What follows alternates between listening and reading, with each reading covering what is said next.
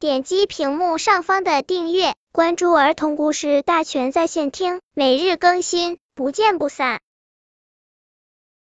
本片故事的名字是《小柳树和小枣树》。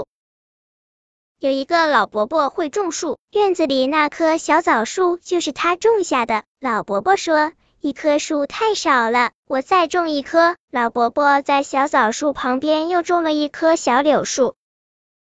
小柳树的腰真细，柳枝绿绿的，真好看。小柳树看看小枣树，树枝弯弯曲曲，一点儿也不好看，就禁不住说道：“小枣树，你的树枝多难看啊！你看我多美丽。”小枣树听了没做声，小柳树高兴了，他想。哈，小枣树不敢跟我比，我比小枣树好看。春天，小柳树发芽了，可小枣树还是光秃秃的。过了几天，小柳树的芽儿变成了小叶子，浅绿色，真美。再一看，小枣树还是没有变化。小柳树说：“小枣树，你的叶子长得也太慢了，你看我多好。”小枣树还是没有出声，小柳树更高兴了。他想，小枣树根本不敢和我比，我比它好看多了。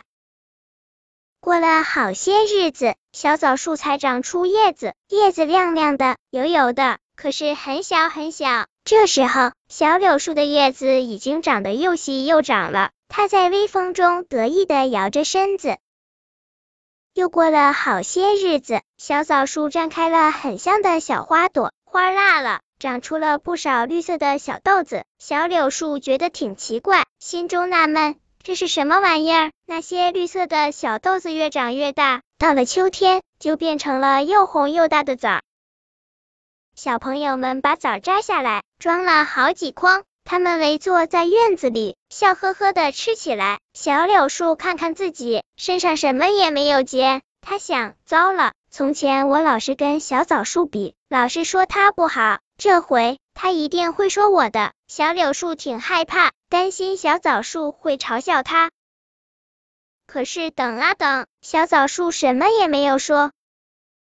后来倒是小柳树自己忍不住了，向小枣树问道：“小枣树，你怎么不说我啊？”小枣树不明白，反问道：“说你什么啊？”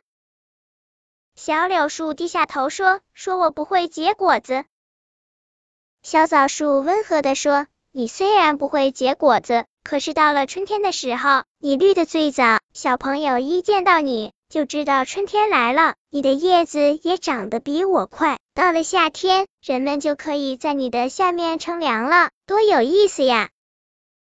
小柳树听了，感到非常不好意思。本篇故事就到这里，喜欢我的朋友可以点击屏幕上方的订阅，每日更新，不见不散。